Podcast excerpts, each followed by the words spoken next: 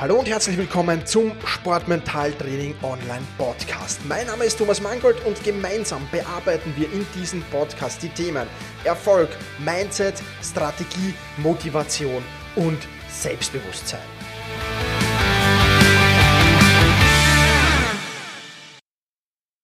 Hallo und ein herzliches Willkommen zur 56. Folge des Sportmentaltraining Podcasts. Mein Name ist Thomas Mangold und ich freue mich sehr, dass du mir auch diese Woche wieder dein Ohr leist.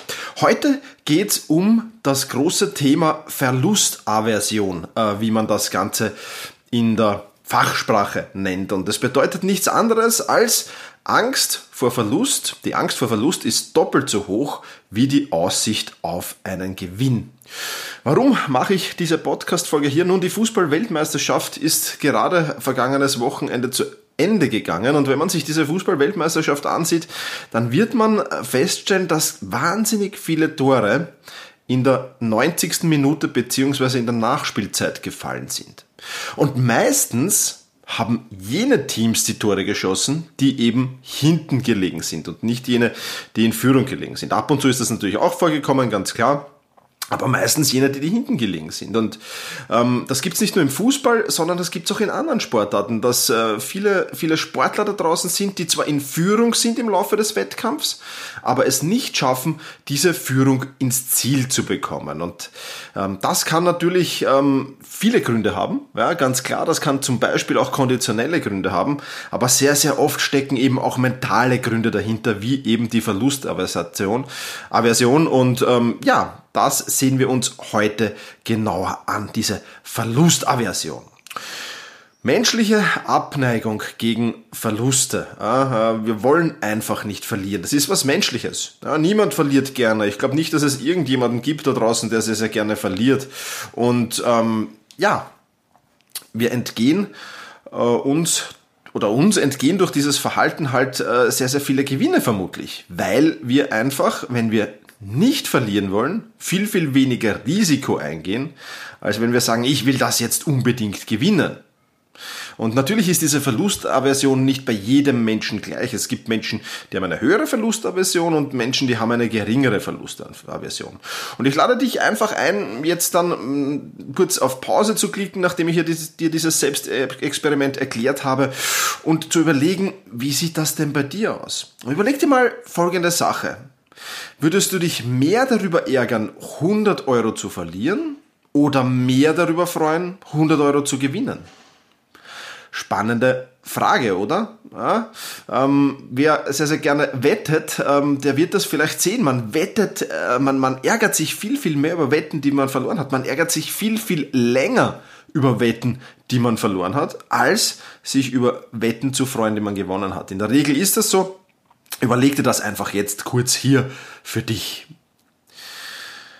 Was wir besonders ähm, gar nicht gern verlieren, sind Dinge, die wir schon besitzen.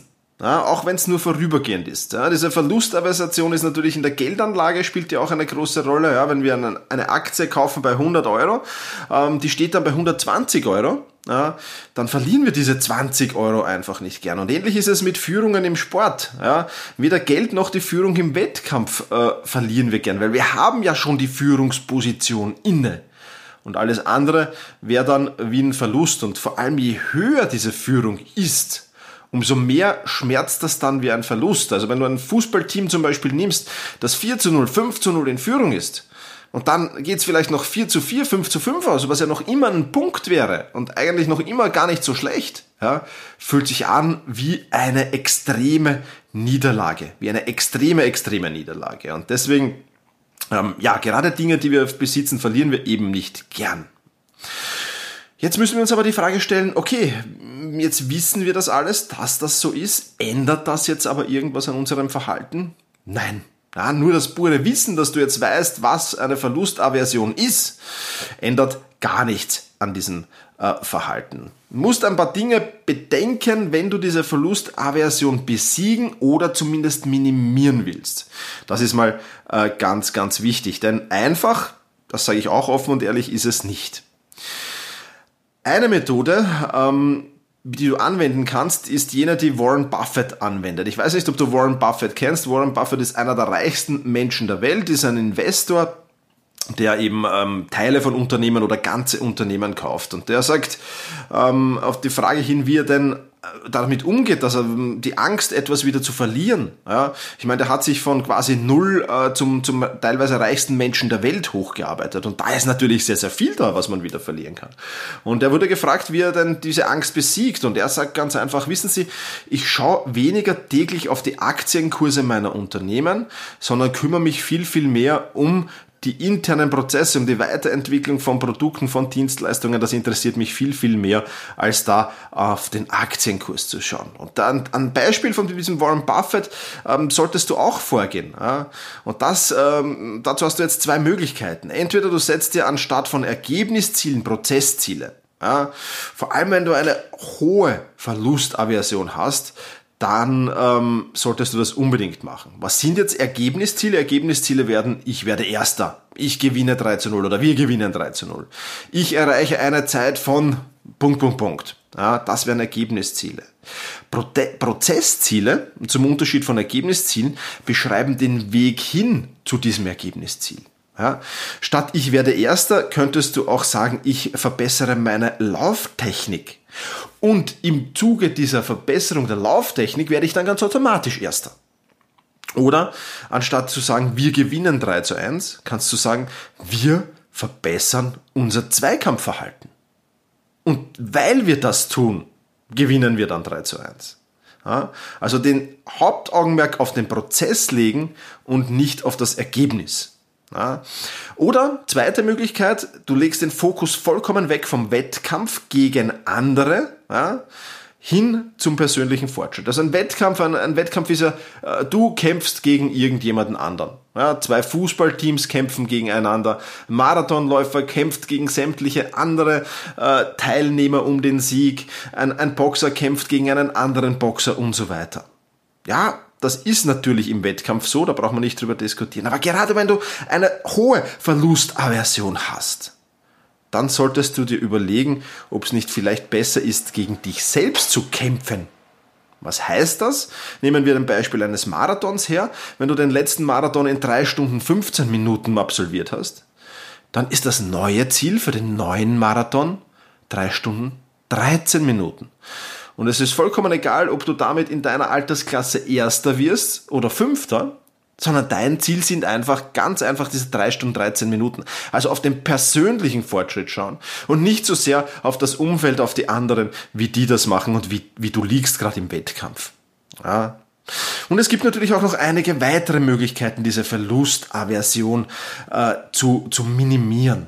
Und die Beste und du merkst es immer wieder bei so Sportlern, die, wo du halt siehst, okay, gerade wenn die in Führung sind, dann gehen die, dann legen die fast noch einen Schritt an Risiko zu.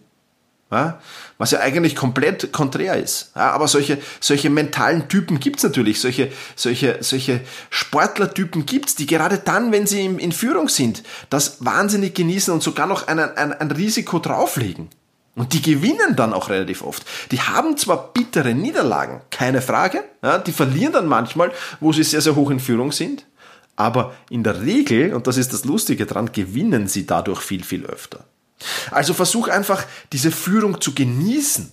Nicht diese Führung als Belastung zu sehen, sondern sie genießen, hey, ich führe, ich bin im psychologischen Vorteil, nicht deswegen im psychologischen Nachteil.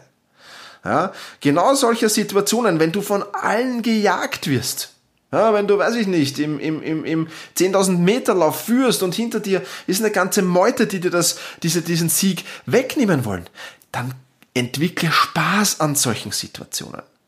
Ja, je mehr Spaß du daran hast, umso öfter wirst du gewinnen, umso mehr werden deine Konkurrenten frustriert sein. Also, Verlustaversion ablegen und stattdessen das Risiko erhöhen oder zumindest beibehalten und so wesentlich mehr Siege einfahren. Und ganz ehrlich, immer gewinnen. Das tut ohnehin kaum jemand. Also du wirst ohnehin ab und zu mal verlieren. Aber wenn du verlierst, dann vielleicht gleich mit Pauken und Granaten. Warum auch nicht? Auch das kann ja eine tolle mentale Einstellung sein. Ich hoffe, du konntest aus dieser Podcast-Folge wieder einiges für dich mitnehmen. Falls dem so ist, dann würde ich mich freuen, wenn du auf iTunes vorbeisiehst und äh, diese Podcast, diesen Podcast bewertest. Ja, damit tust du mir einen riesen Gefallen.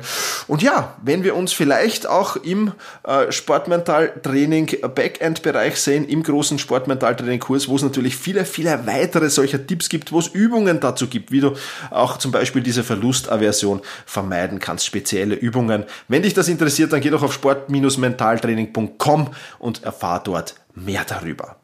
Das soll es von dieser Podcast-Folge gewesen sein. Vielen Dank fürs Zusehen, Zuhören natürlich. Äh, push your limits und überschreite deine Grenzen.